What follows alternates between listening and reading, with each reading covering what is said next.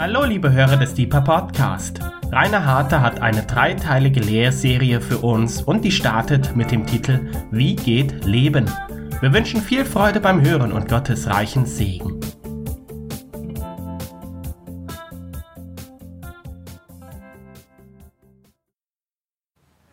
Herzlich willkommen zu unserer neuen Deeper-Serie, die mit den Worten Wie sollen wir beginnt. Wie sollen wir leben als Christen im Alltag? Wie sollen wir arbeiten? Und wie sollen wir beten? Das sind drei herausfordernde Fragen, die ich versuchen werde in drei Teilen zu beantworten. Wir beginnen mit dem ganz grundlegenden wie sollen wir als Christen leben? Wie funktioniert denn das Leben als Christ? Ständig, jeden Tag sind ja zahlreiche Entscheidungen zu treffen. Jeden Tag werden wir als Christen vor die Wahl gestellt, das Richtige, das biblisch Richtige, das göttlich Richtige, das charakterlich Richtige, das den anderen Menschen dienende Richtige zu tun, ein richtiges Leben zu führen, ein gutes, ein christliches Leben zu führen oder eben es falsch zu machen, daneben zu greifen, uns falsch zu benehmen, in Sünde zu fallen. Und diese Entscheidungen, die wir jeden Tag treffen müssen, die sind so zahlreich, dass es durchaus nicht einfach ist, immer zu erkennen, wie entscheide ich mich richtig. Wir haben alle unsere ganz normalen Aufgaben, unsere Arbeit, unser Studium, wir sind in der Schule, wir tun unseren Job so gut wie möglich. Wir sind ehrenamtlich engagiert, wir kämpfen mit den gleichen Herausforderungen wie alle anderen Menschen. Und zugleich aber neben all diesen Herausforderungen fordert uns Gott heraus, Licht und Salz zu sein, einen Unterschied zu machen in dieser Welt, ja sogar Vorbilder und Menschen zu sein, die andere Menschen zu Jesus führen. Das klingt ganz schön anstrengend. Das klingt herausfordernd. Das klingt nach einer Art doppelten Last. Wir müssen in Anführungsstrichen nicht nur gut arbeiten, sondern auch noch gute Christen sein. Wie sollen wir denn als Christen leben, ohne auszubrennen? Wie können wir einen alternativen Lebensstil vorleben, der für andere Menschen attraktiv wirkt ohne dass wir dabei selber ausbrennen. Ich möchte zwei Geschichten aus meinem eigenen Leben erzählen, die diese Spannung ein wenig ähm, darstellen können, die die Bandbreite aufzeigen der äh, Lebensführung als Christen, in der wir alle gefordert sind, Jesus nachzufolgen. Die erste Geschichte spielt sich ab vor vielen Jahren, genauer gesagt vor über drei Jahrzehnten. Ich war neu zum Glauben gekommen an Jesus Christus. Ich war begeistert, ich war hingegeben und ich wollte unbedingt, dass so viele Menschen wie möglich sich bekehren zu Jesus Christus. Einer dieser Menschen war meine eigene Mutter. Damals war sie gerade in Rente gekommen nach einem reichen Arbeitsleben, nachdem sie drei Kinder großgezogen hatte und immer nebenbei oder die meiste Zeit nebenbei gearbeitet hat, als die Kinder noch klein waren und später dann eben wieder in den Beruf eingestiegen ist und vollgearbeitet hat. Jetzt kam sie in Rente und hatte plötzlich einen Sohn, der ganz begeistert war für diesen Jesus und der unbedingt wollte, dass sie diesen Jesus kennenlernt. Und so habe ich ihr viel erzählt von Jesus und irgendwann hatte sie genug von meinen ganzen Überzeugungsversuchen und hat Folgendes zu mir gesagt. Rainer, ich habe mein ganzes Leben lang gearbeitet. Und wenn ich dich jetzt beobachte, der du versuchst, mir diesen Gott schmackhaft zu machen, dann sehe ich, wenn ich jetzt Christ werde, dann kriege ich einen neuen Job dann muss ich noch mehr arbeiten. Aber ich habe mein ganzes Leben gearbeitet, ich will jetzt mal Pause haben. Und diese Aussage meiner Mutter, die hat mich nachdenklich gemacht. Und tatsächlich, ich war so beschäftigt, so eingebunden in Gemeindearbeit als junger Christ. Ich habe neben meiner säkularen Arbeit noch viel, viel, viel Zeit verbracht um in der Gemeinde mitzuhelfen, die Gemeindearbeit voranzutreiben und so weiter und so fort. Ich hatte kaum Freizeit, meine Freizeit floss, und zwar freiwillig, in die Gemeinde hinein. Aber für jemanden, der außenstehend war, hat es so ausgesehen, der Rainer, der hat jetzt nicht nur einen Job, sondern der hat jetzt zwei Jobs. Und so ein Leben wie der möchte ich nicht führen. Also meine Art, Christ zu sein, mein Christsein zu leben, war eben nicht attraktiv in dem Sinne für andere Menschen, dass sie gesagt hätten, diesen Gott möchte ich auch kennenlernen, sondern sie nahmen Gott als einen zweiten Arbeitgeber da wahr, dem sie dann eben auch noch ihre restliche Lebenszeit neben ihrem Vollzeitberuf opfern sollten. Die zweite Geschichte geht genau in die andere Richtung. Ein paar Jahre ist es her, dass meine Frau und ich zusammen auf Kreta im Urlaub waren. Wir haben dort einen ganz netten Hoteldirektor kennengelernt, waren ein paar Jahre in Folge dort und dann kam die Griechenland-Krise. Griechenland hatte kein Geld mehr und unser Freund, der Hoteldirektor dieses kleinen, am Rande eines Dorfes liegenden, wunderschönen Hotels, hat uns gesagt, ähm, ich muss neue Steuern zahlen, ich muss die ähm, Gebühren oder die Preise für die Hotelzimmer hochsetzen. Und er wusste, wie wir leben. Damals war ich schon vollzeitlich im Gebetshaus und alle Gebetshausmissionare im Gebetshaus Freiburg leben von den Unterstützungen von wohlgesinnten Menschen, die unsere Arbeit fördern wollen. Und deswegen musste ich immer auch schauen oder wollte ich auch schauen, für was gebe ich mein Geld aus. Und dieser Urlaub wäre künftig zu teuer geworden. Also haben wir unserem Jorgos gesagt, du, nächstes Jahr kommen wir nicht. Es ist uns einfach zu viel Geld, was wir investieren müssten als Menschen, die von Spenden leben, für diesen Urlaub. Dann ging es nur kurze Zeit, bis er uns geschrieben hat. Und was er geschrieben hat, hat mein Herz so sehr berührt, damals und auch heute noch. Er hat geschrieben, Rainer, ich möchte die Atmosphäre, die ihr in meinem Hotel verbreitet, nicht verlieren. Deswegen mache ich euch folgendes Angebot. Und seither hat er uns mehrere unglaubliche Angebote gemacht. Er wollte, dass wir in seinem Haus sind. Jetzt haben wir dort gar nichts geleistet. Wir haben dort weder eine Evangelisationsveranstaltung gestartet am Frühstückstisch, wir haben keine Dämonen ausgetrieben und keine Toten auferweckt, wir haben einfach Urlaub gemacht.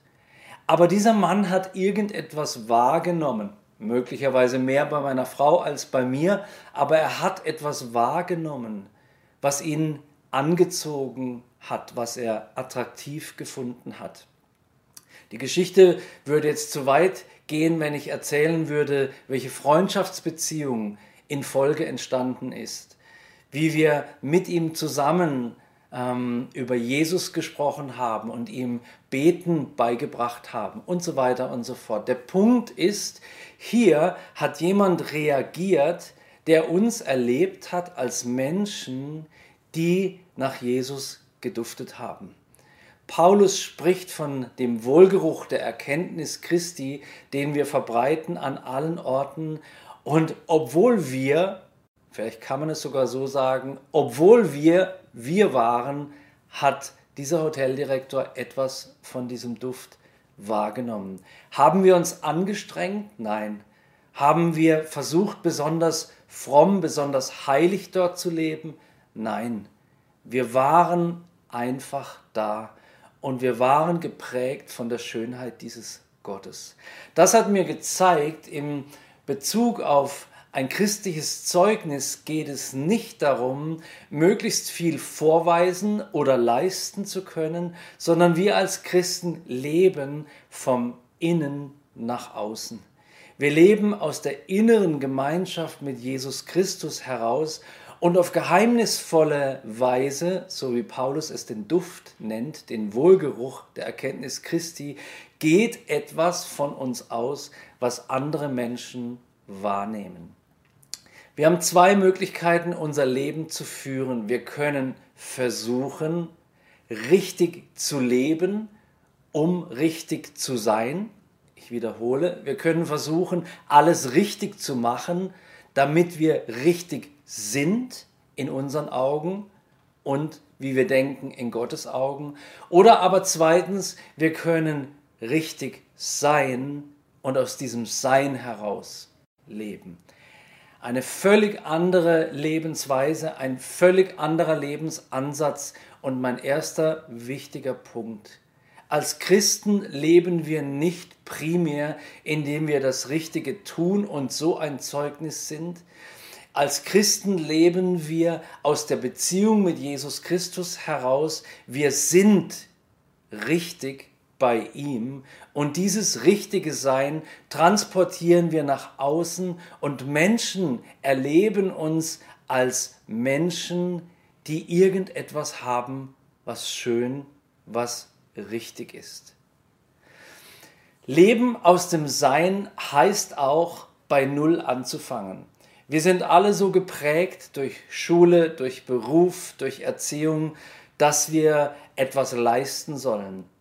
Und ich will an der Stelle sagen, ich bin umgeben im Gebetshaus Freiburg von 150 Mitarbeitern, die unglaublich viel leisten. Aber nicht, weil ich oder weil Gott ihnen diese Leistung abverlangen würde, sondern weil diese Leistung aus ihnen herauskommt in Dankbarkeit durch ihre Leidenschaft und in dem Verlangen danach, Gott etwas Relevantes zu schenken. Zuerst ihr Herz, aber dann auch all das, was sie in ihrem praktischen Alltag tun.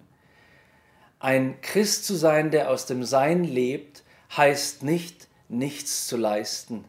Aber es heißt auch nicht, dass wir leisten müssten, um etwas zu sein. Wir fangen bei Null an und lassen all das zurück, was wir vielleicht einmal gelernt haben über Selbstwert, der durch Leistung kommt. Im Buch des Predigers, Kapitel 1, Vers 14, steht ein schockierender Satz. Dort heißt es, ich sah all die Taten, die unter der Sonne getan werden, und siehe, alles ist Nichtigkeit und ein Haschen nach Wind. Taten alleine bringen wenig, so wichtig sie sind. Aber unser Versuch, ein möglichst richtiges Leben zu führen, ist wie ein Haschen nach Wind.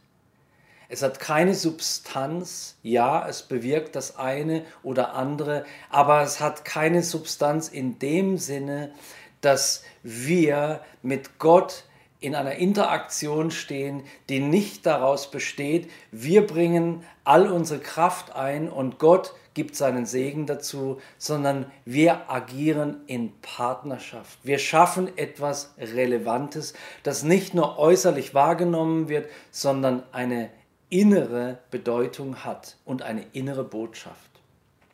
Ich möchte euch ein Zitat vorlesen von einem Autor Mark van Stenwick, der Folgendes über seine eigene Jüngerschaft, die er als getriebener Jünger äh, gelebt hat, vorlesen. Er sagt, ich war getrieben. Ein radikaler Jünger zu sein bedeutete für mich, mein Bestes zu geben, um wie Jesus zu sein oder zumindest wie Johannes der Täufer. Ich hatte es irgendwie falsch verstanden und dachte, radikale Jüngerschaft sei eine Sache, die man selbst leisten könnte. Dieser Mann, Mark van Stenwick, war also nicht getrieben von dem, was Paulus als seine Grundmotivation nennt, nämlich die Liebe Gottes. Paulus schreibt, die Liebe Christi drängt uns.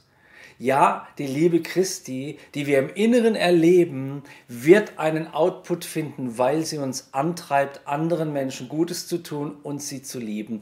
Aber hier in unserem Zitat wird deutlich, dass dieser Herr von Stenwick, und so geht es leider vielen Christen, es missverstanden hatte oder diese Botschaft noch nie gehört hatte. Er hat gedacht, ich muss mich anstrengen, um zu sein wie Jesus oder um zu sein wie Johannes der Täufer.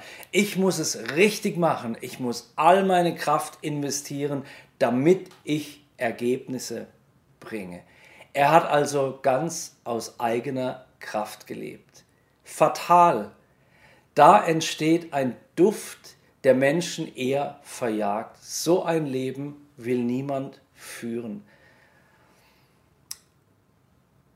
Der nächste Punkt, der mir bedeutsam erscheint für das Leben als Christ und der aufbaut aus, auf dieser Grunderkenntnis, mein Versuch, durch Leistung das Reich Gottes zu bewegen und vor Gott etwas zu zählen, ist zum Scheitern verursacht, verurteilt, ist Wahrheit Nummer zwei. Du bist nicht der Retter dieser Welt. Wir kommen als Christen ganz schnell in die Rolle, dass wir Probleme lösen sollen, dass wir Menschen helfen sollen und es hört nicht mehr auf und wir werden nachts angerufen und so weiter und so fort. Ich kenne das aus eigener Erfahrung.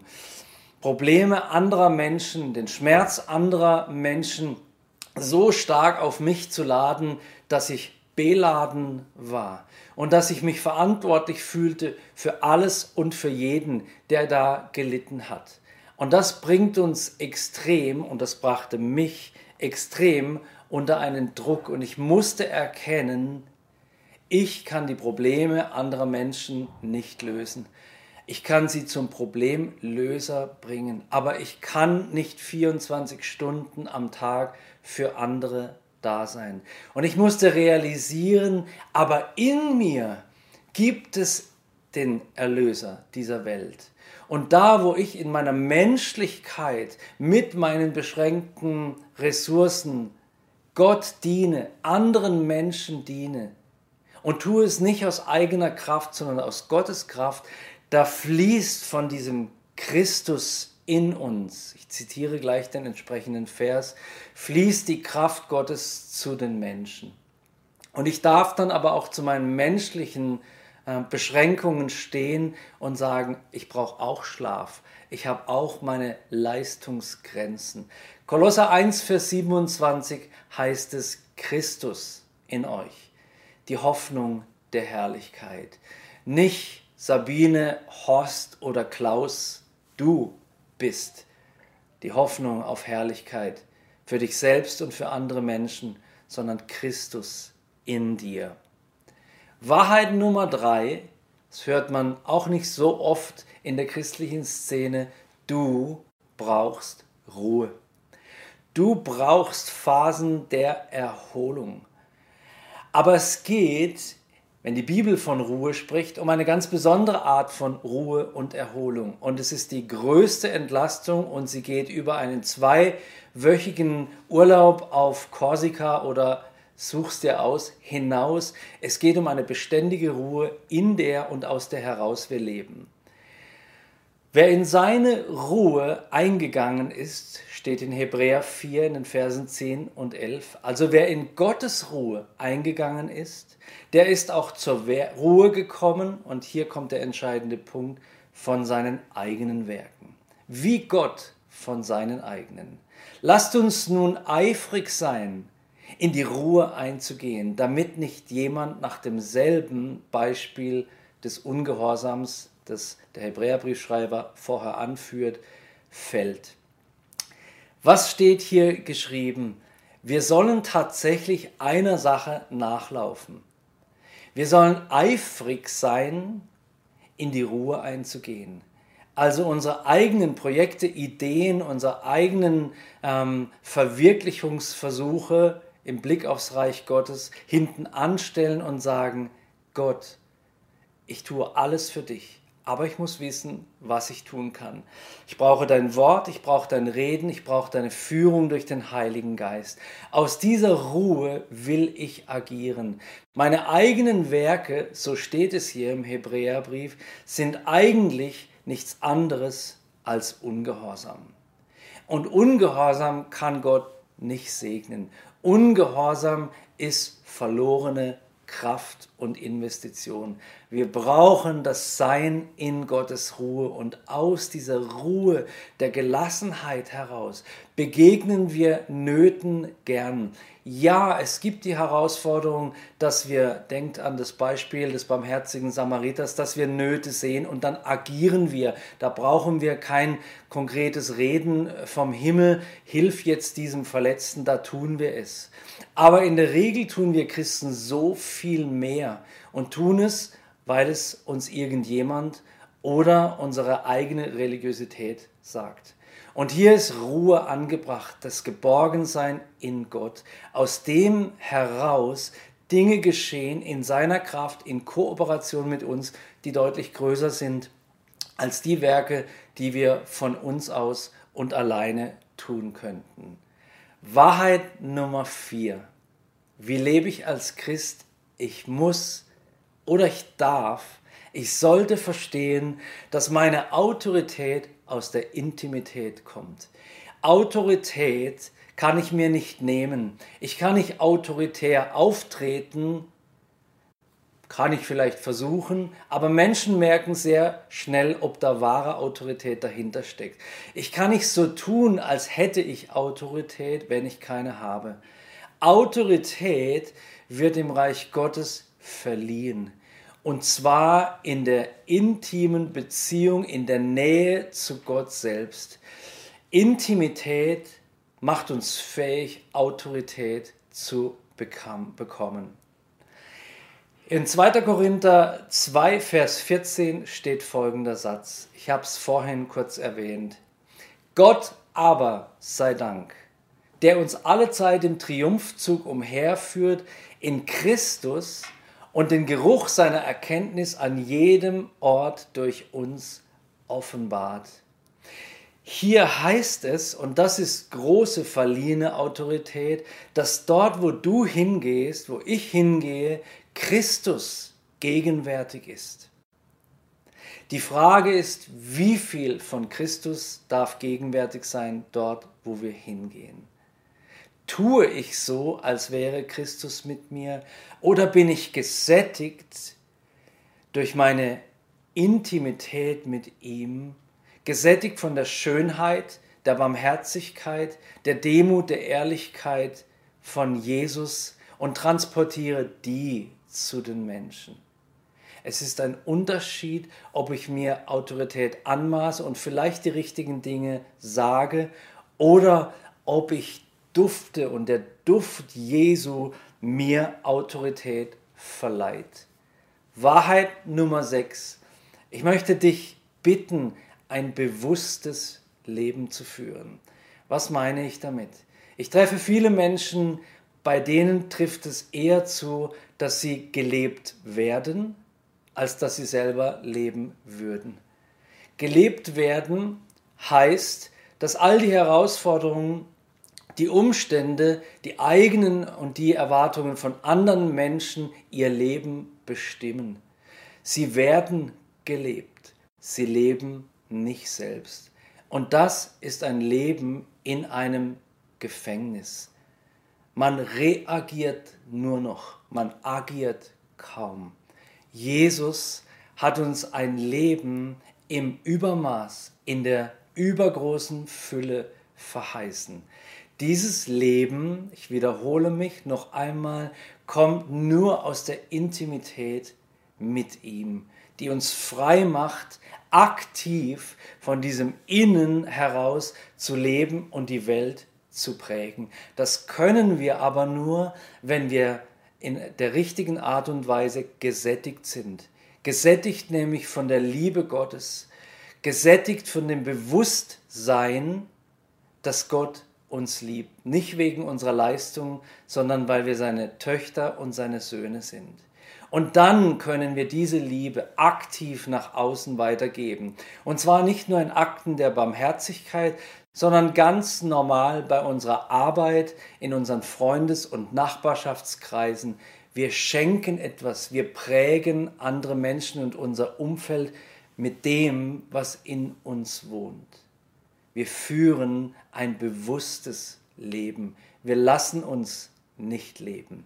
Und dann gibt uns Paulus in Philippa 4, Vers 8 auch einen Hinweis, wie wir denn auch aufmerksam bewusst leben können.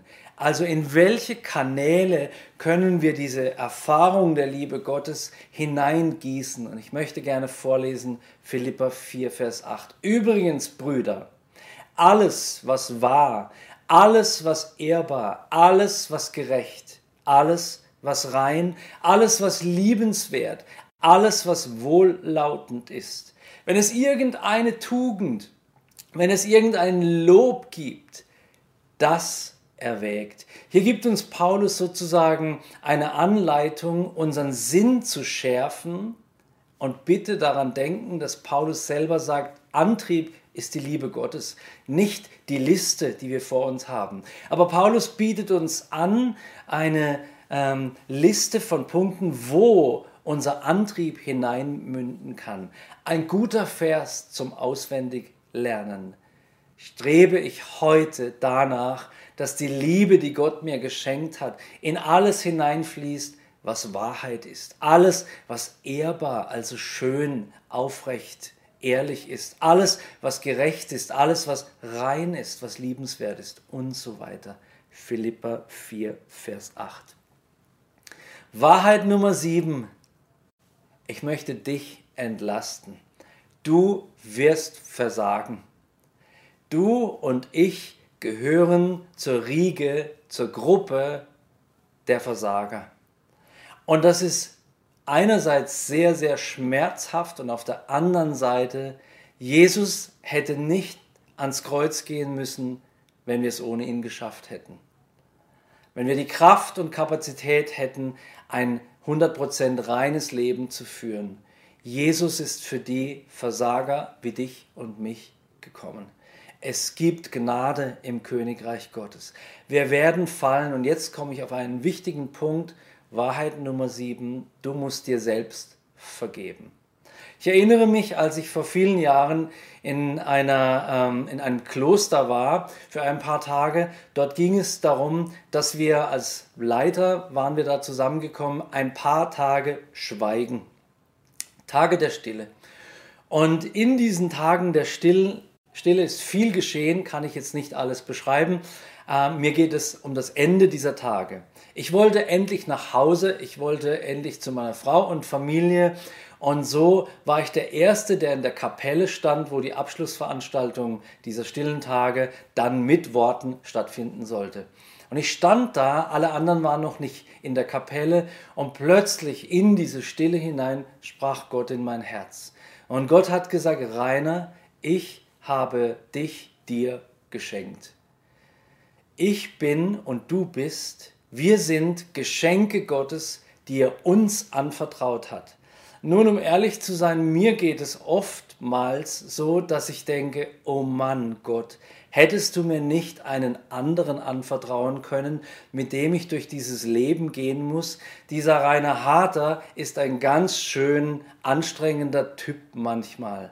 Und er macht nicht immer, was richtig ist. Und er versagt und fällt, gerät in peinliche äh, Situationen und so weiter und so fort.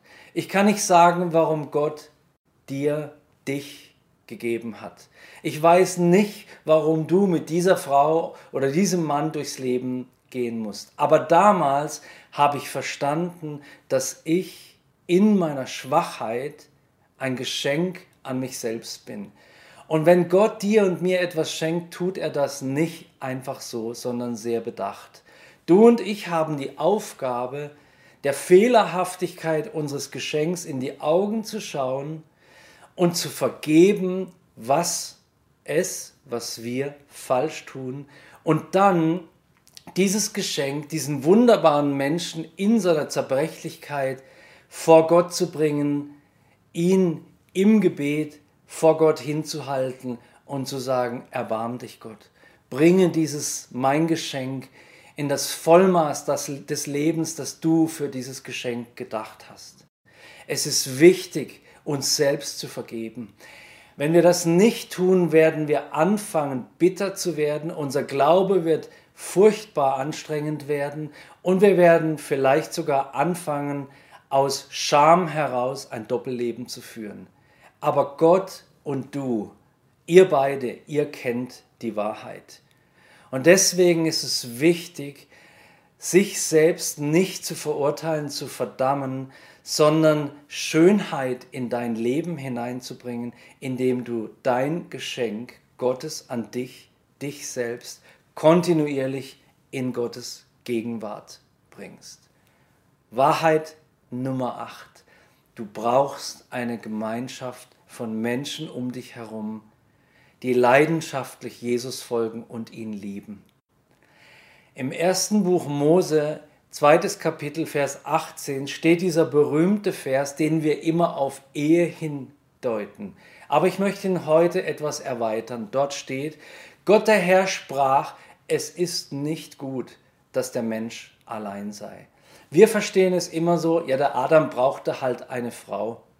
Aber was der Adam wirklich brauchte, war ein Gegenüber. Und das brauchen wir alle ebenfalls. Ganz egal, ob das unser Ehemann, unsere Ehefrau ist oder ob es Freunde sind. Und ich möchte erweitern, wir brauchen eine Gemeinschaft um uns herum.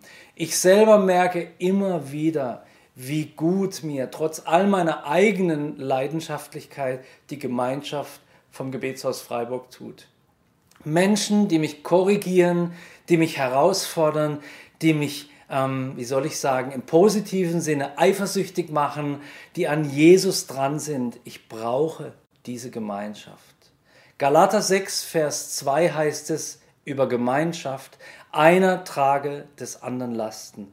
Und so werdet ihr das Gesetz des Christus erfüllen. Kolosser 3, Vers 16 heißt es, in aller Weisheit lehrt und ermahnt euch gegenseitig. Wir brauchen, wir brauchen Menschen um uns herum, die uns lehren und die uns auch ermahnen. Weiter sagt dieser Vers, mit Psalmen, Lobliedern und geistlichen Liedern singt Gott in euren Herzen in Gnade. Für mich ist es wunderbar, Teil einer Gemeinschaft sein zu dürfen, wo so viele Herzen Gott erheben und wo mein eigenes Herz mitgenommen wird in den Lobpreis Gottes. Mein Glaube als Christ, der viel zu tun hat, wie jeder von uns, wird auch gestärkt, getragen und gefordert durch die Freunde der Gemeinschaft, in der ich leben darf. Zusammenfassung. Wir wollen ein Leben als Christen führen, das Gott ehrt. Grundsätzlich und als Fazit dieses ersten Teils möchte ich sagen, du und ich, wir müssen es mehr denn je lernen, von innen nach außen zu leben. Wir müssen es lernen, nicht gelebt zu werden, getriebene zu sein, sondern wir müssen lernen, Jesus nachzufolgen, in seiner Nähe uns aufzuhalten, bei ihm zu sein und durch seinen Heiligen Geist und durch die Kraft der Liebe, die wir empfangen in unserer Gemeinschaft mit dem heiligen Gott, nach außen zu wirken, egal ob ich am Schraubstock stehe, an der Brottheke, in der Rechtsanwaltskanzlei oder zu Hause bei den Kindern, völlig egal.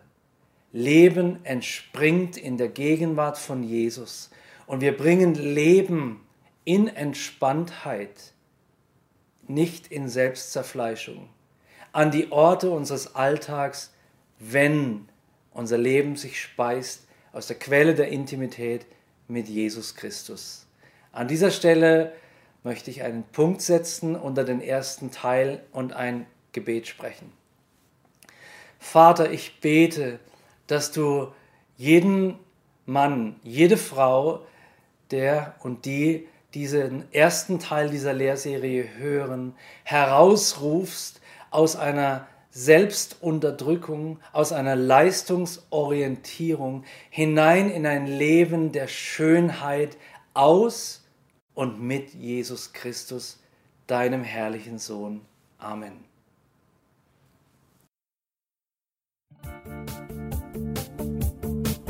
Liebe Hörer, wenn Sie noch weitere Abende aus unserer Deeper-Serie mit und nacherleben möchten, besuchen Sie uns einfach auf unserer Webseite www.gebetshaus-freiburg.de. Dort erfahren Sie auch, wie Sie uns finden können und wie Sie unsere Arbeit unterstützen können. Wir hoffen, Sie hatten viel Freude beim Hören und wünschen Ihnen noch Gottes reichen Segen. Ich reise, ich bin auf der Reise mit dir auf der Reise